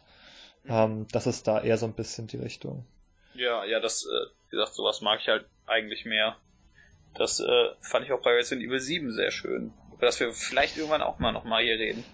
Das könnten wir ganz gerne machen. Ich habe mir vorgenommen, äh, die DLCs nochmal zu spielen. Ja, also ich habe die gekauft, aber noch nicht gespielt. Ich auch. ja, mich, Michael meinte, da würde er auch gerne dann mitmachen. Ja, das könnte man mal überlegen. Das wäre vielleicht so der Follow-up. Da müssen wir alle noch mal die Sachen, die Sachen spielen. Also diese kostenlose Episode ist ja auch mittlerweile äh, verfügbar. Genau, über die habe ich mal kurz im Podcast geredet. Ich glaube, ja, in einer der neuesten Folgen, eh, zu diesem Zeitpunkt neuesten Folgen natürlich. Aber äh, ja, wie, wie auch immer. Ähm, Evil Within 2. ich, äh, weiß, ich also wir, wir waren ja jetzt noch nicht sonderlich nett zu diesem Spiel. Ach, das ist jetzt aber eine sehr negative Auslegung. Wir waren, gut, wir waren schon, wir waren schon kritisch. Ja, aber ich, ich, nicht... ich, ich finde, also trotz allem würde ich ja immer noch sagen, das ist ein Spiel, das sehr, sehr viel Spaß macht. Also das ist ein, das, das klingt so ein bisschen, bisschen doof, bisschen nichtssagend, aber das, das spielt sich einfach sehr schön. Das, das macht Spaß, da zu mhm. finden, zu schleichen, Zeug umzulegen. Ähm, ja. Ich, ich finde auch diese, diese, dadurch, dass diese offene Welt so klein ist, ähm, hat man natürlich eine, klar eine viel höhere Dichte an Sachen. Und äh, es gibt ein paar echt gute Sachen, die auch komplett optional sind, die man da finden kann. Also die auch, die auch eigentlich wichtig sind für die, für die Figuren oder die, also nicht die Handlung, sondern mhm. eher die Handlung dann im ersten oder was danach ja passiert. Diese Konfrontation, die Sebastian hat sozusagen. Ja, genau, zum Beispiel. Da gibt es, und da ist die letzte auch ganz äh, spannend irgendwie. Also da ist man ja auch immer mit so einem Geister-Monsterwesen konfrontiert, das man nicht bekämpfen kann. Ja. Das einen so verfolgt. Da haben wir quasi so eine Stelle, die du, wenn sie ein ganzes Spiel wäre, dann nicht gut finden würdest. Genau, aber. Weil dagegen kann man sich nicht wehren. Ja. Ähm, es sind halt nur Passagen. Richtig. Wo man also in so eine Lage gebracht wird, so, okay, du musst jetzt die Umgebung nutzen, du musst dich verstecken, du musst weglaufen es gibt dann, also irgendwo gibt es zum Beispiel so einen, ähm, einen Abschnitt äh, mit diesem Geistermonster da, äh, ich weiß gar nicht, wie das heißt. Der Anima. Eine, da, ja, genau, da kann man so im Kreis zum Beispiel sich bewegen. Da muss man den so ein bisschen im Kreis locken, während man so ähm, Sachen, äh, Sch Schlüssel sammelt, um dann Türen aufzumachen. Ja, oder man muss das, mal in diesen, in diesen Spiegel schauen, welche, welche der vier Türen im Raum man als nächstes nutzen muss. Genau, während, man muss so gleich. Genau. Man muss so gleichzeitig so ein bisschen was Rätsel lösen und dann, aber darf man immer nicht entdeckt werden von dem Vieh. Und ich hatte übrigens mit der letzten Konfrontation so einen fürchterlichen Bug. Ja. Ähm, weil bei der letzten Konfrontation, wenn das dann im Raum ist und dann schüttelt es immer so die Gegenstände umher. Und, das, äh, und dann wurdest du in einen dieser Gegenstände geklipst. Äh, nee, Schade. aber ähm, das ist ja immer so, man geht immer so einen Weg und dann wird er plötzlich versperrt von dem Gegenstand. Ja. muss man in die andere Richtung immer gehen. Ja. Und dann war es so, war ich in der anderen und dann hebt es so einen Gegenstand weg. Und eigentlich soll man dann da lang gehen können. Ja. Ähm, und das Spiel hat aber intern war es noch der Meinung, dass der Gegenstand sich weiter dort befindet. Also es war nicht mehr zu sehen, aber ich hatte eine unsichtbare Wand an der Stelle und Ach konnte so, ja. aber diese Passage nicht, nicht zu Ende spielen. Musste tatsächlich einen Spielstand laden, ähm, der eine Stunde früher war am Anfang des Levels. Du, du hättest dich aber auch einfach von dem Vieh töten lassen können. Nee, nee, das hab ich. Also Ach das hat auch mit Ach nach so, Reload ah. ist der Bug bestehen geblieben Ach und so. sogar in allen in allen drei Autosaves, die von dieser Stelle sind, selbst der älteste Autosave von der Stelle, ja. der sozusagen ein bisschen früher war, hat dann am Ende immer dazu geführt, dass trotzdem dieser Bug immer wieder auftrat. Das ist ähm, doof, und ja. Ich kam, ja, ich habe das wirklich oft probiert und am Anfang wusste ich nicht, dass das ein Bug war. Ach so, ja klar. Weil ich immer dachte so, hä, soll ich hier doch nicht durch? Wie geht's, wo geht's hier weiter? Und dann wurde ich immer wieder getötet. Das war richtig frustrierend. Und dann habe ich mir ein Video angeguckt davon und da ist einfach so der Typ an der Stelle, wo ich nie durchgepasst habe, einfach so lang spaziert. Ich dachte, scheiße, das ist doch ein Bug. Und ja. dann habe ich das Level von vorne gespielt ähm, und dann ja, ging es auch zum Glück. Genau, das war ein bisschen ärgerlich. Wir. Ja, das ist sehr ärgerlich, aber daraus lernen wir wieder, bei so Spielen mit Ressourcen lohnt es sich immer möglichst oft zu speichern und möglichst auf verschiedene oh. Speicherplätze. Ja, also ich habe auch alle Speicherplätze ausgenutzt, ähm, die das Spiel mir anbietet. Ja, ich habe am Anfang so ja. habe ich immer einen Speicherplatz vom Anfang jedes Levels zurückbehalten. Mhm. Ähm, aber ich glaube, man kann das nicht durchhalten. Der bietet nicht genug Slots an, um für jedes Level einen Startslot zu haben. Nee, aber man kann ja dann die aus Level 1 und 2 und 3 genau, so überschreiben. Genau, die, die kann man dann wieder überschreiben, genau. Aber das, da ist man ganz vorsichtig bei solchen Spielen. Ja, ja. Ja, ja, ich, ich kenne das. Und das ist dann natürlich noch ärgerlicher bei sowas wie Resident Evil 7, wenn man auf, äh, oder Resident Evil generell, wenn man auf äh, höheren Schwierigkeitsgraden spielt bei 7, aber bei den ersten paar Teilen auch noch so, wo man nur begrenzte äh, Speicher an, äh, spe äh, begrenzt oft speichern kann. Also nicht im Sinne mhm. von Speicherslots, sondern dass man eben über ein Item speichert. Oh, ja, das finde ich auch. Das ist mir jetzt ein bisschen zu viel dann. Also den Stress, das ist auch ein bisschen zu viel Stress bei den alten Resident Evil Spielen, muss ich sagen. Ich, also einfach aus ja, ich, ich kann das auf jeden Fall verstehen, aber ich muss ja zugeben, ich hatte damit noch nie ein Problem und ich finde das immer wieder lustig. Also ich habe halt auch bei dem, ähm, also ich habe halt nie zu wenig Speicherbänder gehabt. Ich habe mhm. diese Spiele immer abgeschlossen und dann irgendwie so zehn Stück davon noch im Inventar gehabt oder ja. mehr. Ähm, aber es ist immer dieses ständige Druck so, ja, nee, nee, lieber noch ein bisschen spielen. Nicht, dass ich am Ende zu wenig habe. Ja. Und das war, das war immer so stressig und ähm, also gerade jetzt so im späteren Leben, wo man etwas weniger Zeit hat, da möchte ich halt schon die Möglichkeit haben, ein Spiel jederzeit weglegen zu können, ähm, wenn einfach man die Zeit durch ist. Ja. So. Ähm, und da hatte ich so ein bisschen zu viel Stress, so, äh, Mist. Jetzt, wenn ich zu, wenn ich zu kleine Sessions mache und dann immer speichern muss, dann verbrauche ich diese Bänder zu schnell. Im Hintergrund sitzt immer Shinji Mikami und lacht dich aus. Der lacht immer ja. nur. ja, also wenn man das halt so dann längere Zeit am Stück spielt, ist es auch kein großes Problem. Es ist ja. eher so ein bisschen wirklich dieses einfach jetzt abbrechen, weil man jetzt einfach äh, genug gespielt hat, irgendwas anderes machen muss, keine Ahnung. Ähm, dass man einfach diese Sessions nicht so klein halten kann, nicht, auch nicht jederzeit speichern kann. Ich verstehe, warum einige Spiele das nicht ermöglichen, dass ja. man jederzeit speichern kann. Aber ich sehe halt auch so die Erfordernisse des Erwachsenenlebens, dass es einfach manchmal praktisch ist, wenn man das kann. ja. Ja, ich, ich weiß auf jeden Fall, was du meinst. Ja, das, das äh, kann da natürlich ein bisschen äh, komisch sein und aber bei bei äh, ähm, was wollte ich jetzt sagen? Ich find's genau, ich find's bei Evil Within 2 zum Beispiel auch ganz gut, dass es dir im Vergleich dazu, dass du nicht jederzeit speichern kannst, tatsächlich relativ viele Rücksetzpunkte gibt. Ja, das finde ich auch fair. Das, da würde ich dem Spiel überhaupt nichts äh, nee. anlassen. Also das funktioniert total. Das ja. haben sie gut gebalanced an der Stelle. Manuelle Spielstände kann man eben nicht so oft machen, aber die Autosaves sind großzügig. Ja, das, das finde ich immer ganz äh, bei, bei so Spielen, weil ja. das sonst tatsächlich je nachdem relativ schnell frustrierend werden kann und das wollen ja. die ja auch nicht. Ja. Und das ist halt auch so ein Ding, wo ich nie Angst hatte, das jetzt einfach auszumachen, weil ich genau wusste, ich, es geht dann auch an der Stelle wieder los nächstes, wenn ich wenn ich es wieder einschalte. Also ja. das ist halt dann mir dann schon wichtig an der Stelle und das hat funktioniert. Ja, das, das ist auf jeden Fall sehr ja. gut. Michael, wie ist denn dein Fazit zu dem Spiel Keine Hackenschuss-Zombies? Keine Hackenschuss-Zombies. Hackenschuss-Zombies 2. Keine, keine Hackenschuss-Zombies 2. Das Problem ist, im ersten gibt's ja welche. Das heißt, Teil 2, das kann ja nicht Teil 2 ah, das sein. Ist, ja, okay, das ist also eigentlich The Evil Within 2 ist Ach. keine Hackenschuss-Zombies Teil 1. Also, oder, oder Evil Within Doppelpunkt, keine Hackenschuss-Zombies. äh, mein, mein Fazit. Hm. Wie, wie fasse ich das jetzt in möglichst wenig Worte zusammen, die möglichst viel aussagen? Also es ist ein, ein, ein Spiel mit, mit eindeutigen Schwächen. Äh, sagen wir mal das Negative zuerst. Das hatten wir auch, haben wir ja schon breit getreten, was mhm. daran äh, beschwächelt. Aber es ist auch ein Spiel, das, wie ich finde, vor allen Dingen in diesem Bereich Survival Horror mit äh, sowohl Schleichen als auch Rumgeballer einem viele Möglichkeiten gibt und viele vor allen Dingen Gameplay-technische Stärken hat. Also es ist ein Spiel, das mir persönlich sehr viel Spaß macht zu spielen. Vor allen Dingen, weil sich sowohl Schleichen als auch Schießen sehr gut anfühlt. Und dass ich deswegen auch ähm, Leuten, die vielleicht den ersten nicht so toll fanden, aufgrund der, wahrscheinlich, aber dann nur aufgrund der Sachen, die ich auch nicht mochte, äh, trotzdem nahelegen würde. Und generell würde ich es Leuten, die Survival Horror, also Horror ist es nicht so viel, aber es, also es ist eher Survival mit einem Horror-Setting, aber mhm. äh,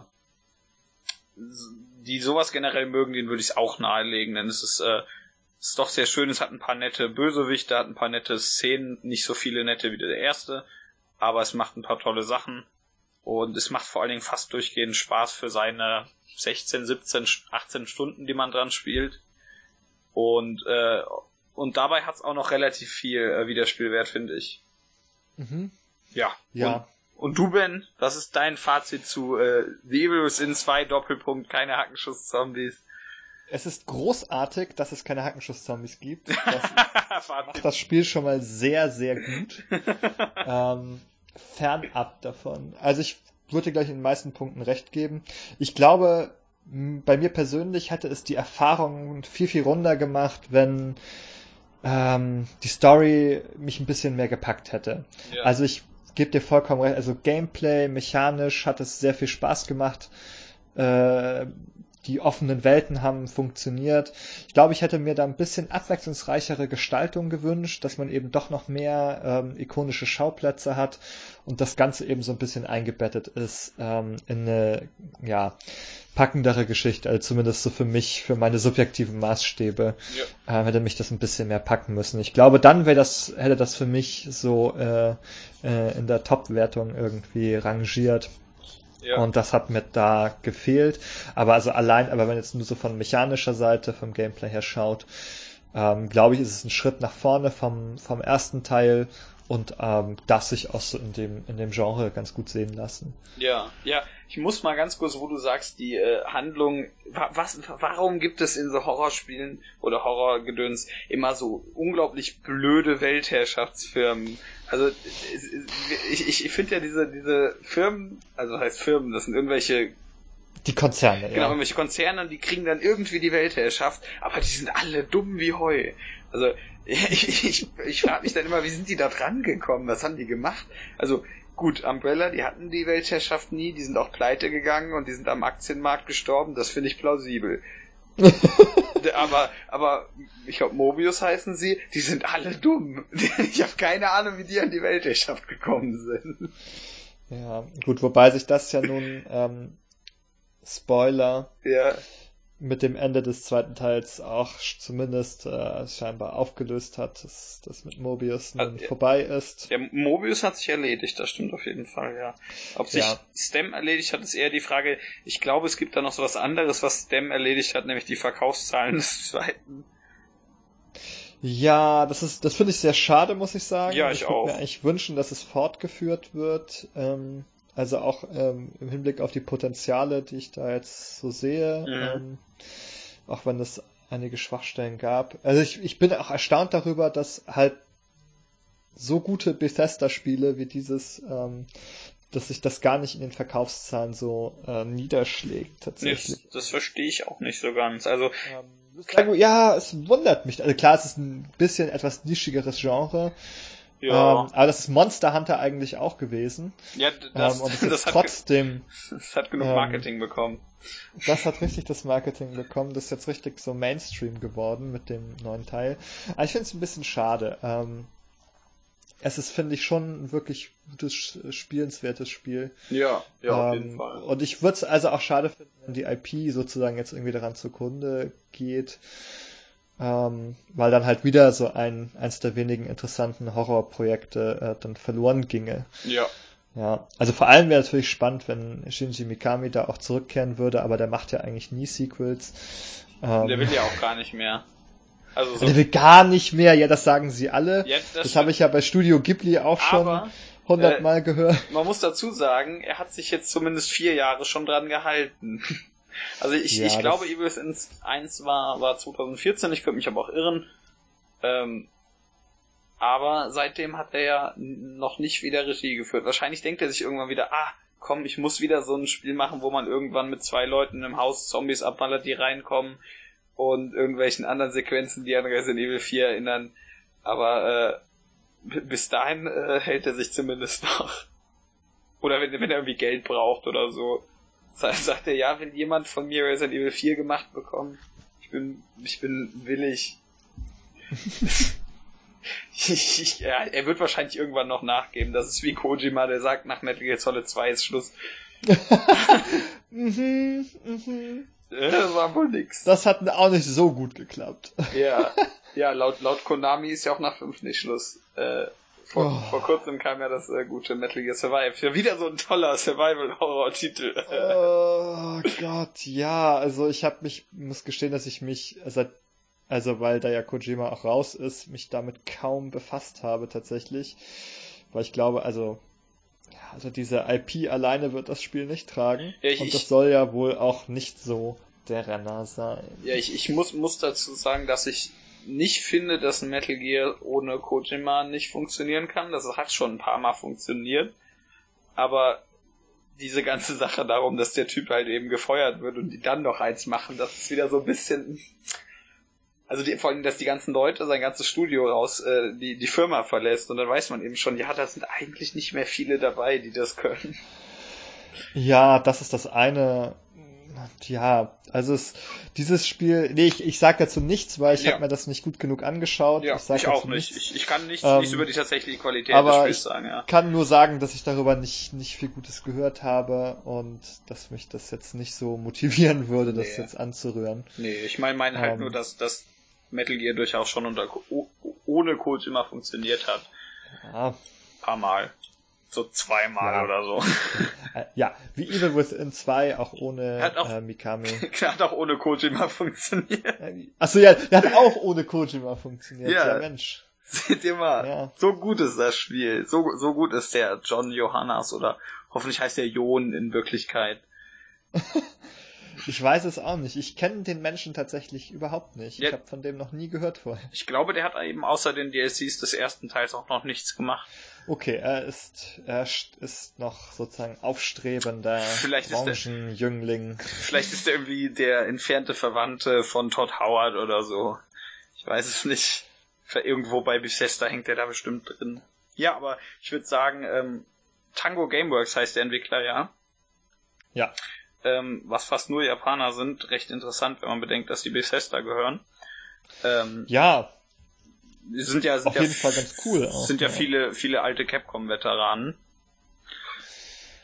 beziehungsweise Resident Evil Veteranen hauptsächlich, aber die die Shinji Mikami irgendwo mitgenommen hat, entweder bei Capcom oder Platinum Games. ja. Aber äh, Was so, so ja. ein bisschen traurig in dem in dem Artikel von Tango Gameworks bei Wikipedia steht so drin. Ähm, they developed the Evil Within a, a well-received survival horror game, which was released in 2014, and Evil Within 2. Ja. ja, ich, ich glaube, Teil 2 hat tatsächlich bessere Presse bekommen als 1. Ja, tatsächlich, es hat ja. bessere Presse bekommen. Es ist so, so seltsam, dass sich das nicht in den Verkaufszahlen äh, niederschlägt. Ja. Also das, das kam auch äh, zu einer sehr, sehr beschäftigten Zeit raus, muss man dazu sagen. Das ist manchmal ein Problem. Das war zum Beispiel das Problem von Titanfall 2 in Erinnere mich Augen. nicht dran, jetzt bin ich wieder wütend. das ist so ein schönes Spiel. Ja, niemand weiß das. Das hat niemand gespielt. Ja, niemand. es haben ungefähr 5 Millionen Leute gespielt, aber trotzdem. Ja, für viel, eigentlich ist es viel, aber es ist immer noch eigentlich hinter dem. Es hat eben, ähm, sollte eben das Riesen, hat eben ein großes Budget gehabt, Riesenshooter, äh, da sind 5 Millionen eben nicht genug. Ja, nein, vor allem, ich verstehe auch nicht, warum EA das zusammen mit Battlefield 1 im gleichen Monat rausbringt. Das ist doch Im gleichen Monat wie Call of Duty. Das ist die beste Idee. Wann muss ich meinen Shooter rausbringen? Das, das sollte so ein, das sollte bestimmt so ein, so ein Beispiel sein, wie man es nicht macht. ich weiß nicht. Also, ja, der erste hat so ein Metacritic-Rating von 79, zumindest auf der Xbox. Und der zweite hat ein bisschen höher, ja. Der ist in den 80ern gerutscht. Aus, irgendwelchen Gründen sind die PS4-Versionen immer schlechter bewertet als die Xbox-Version. Schreibt immer irgendwie so PlayStation Hate Magazine oder so. Schreibt mal, äh, war voll doof. Finde ich nicht gut. Ich, ich finde es ja. übrigens ganz toll, wo du gerade eben Wikipedia-Artikel sagst.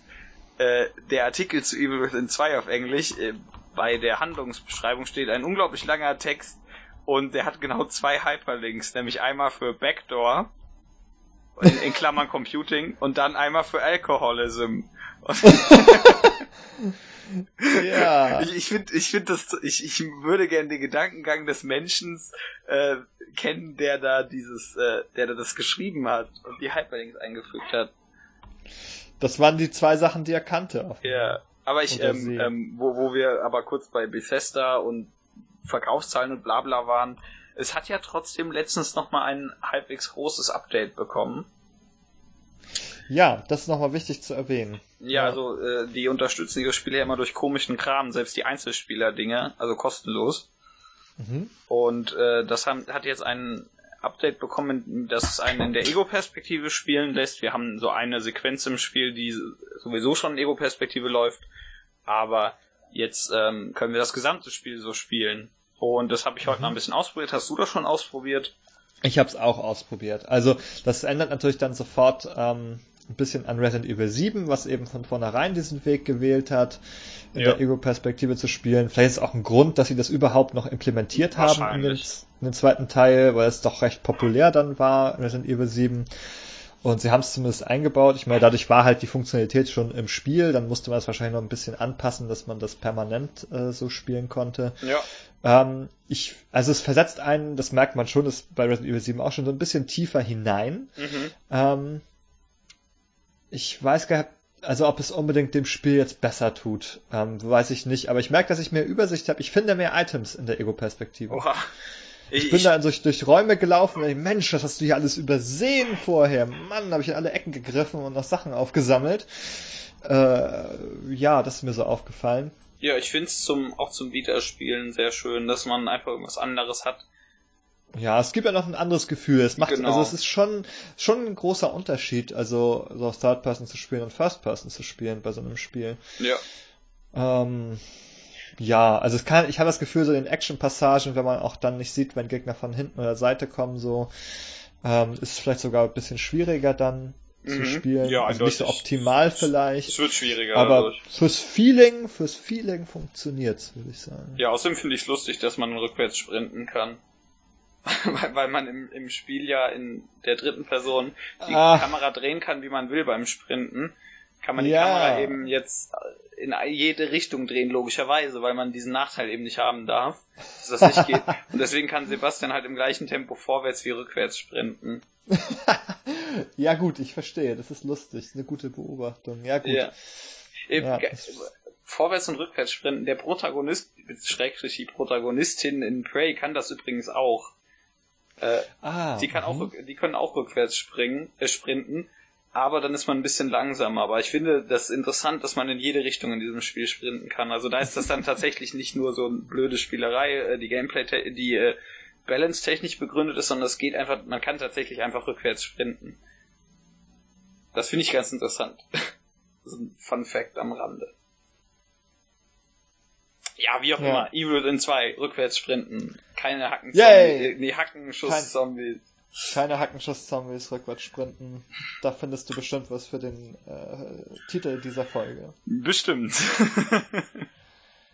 ja, ich, äh, Hoffe, ihr hattet Spaß. Ich würde sagen, hier machen wir nämlich Schluss. Außer du hast noch irgendwas ganz Wichtiges. Nee, tatsächlich nicht. Okay. das passiert. Ja, äh, dann machen wir Schluss und ihr habt hoffentlich Spaß an der Folge und vielleicht auch an Evil Within 2. Wenn, wenn nicht, dann schreibt uns das doch und wenn doch, dann schreibt uns auch. Ja, immer schreiben, schreiben ist immer gut. Richtig, das freut jeden. Also, hoffentlich. Ja, und äh, ich sag Tschüss. Sagst du auch Tschüss? Ich sag auch Tschüss. Ja. Hm.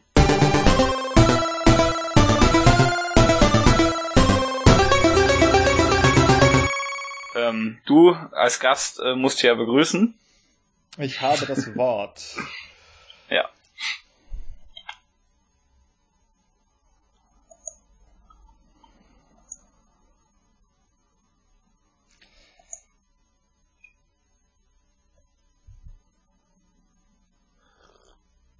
Ja. Ja. genau, so, ich habe ich hab noch, ich hab noch getrunken. Ist okay, ich, ich hörte es. Ja.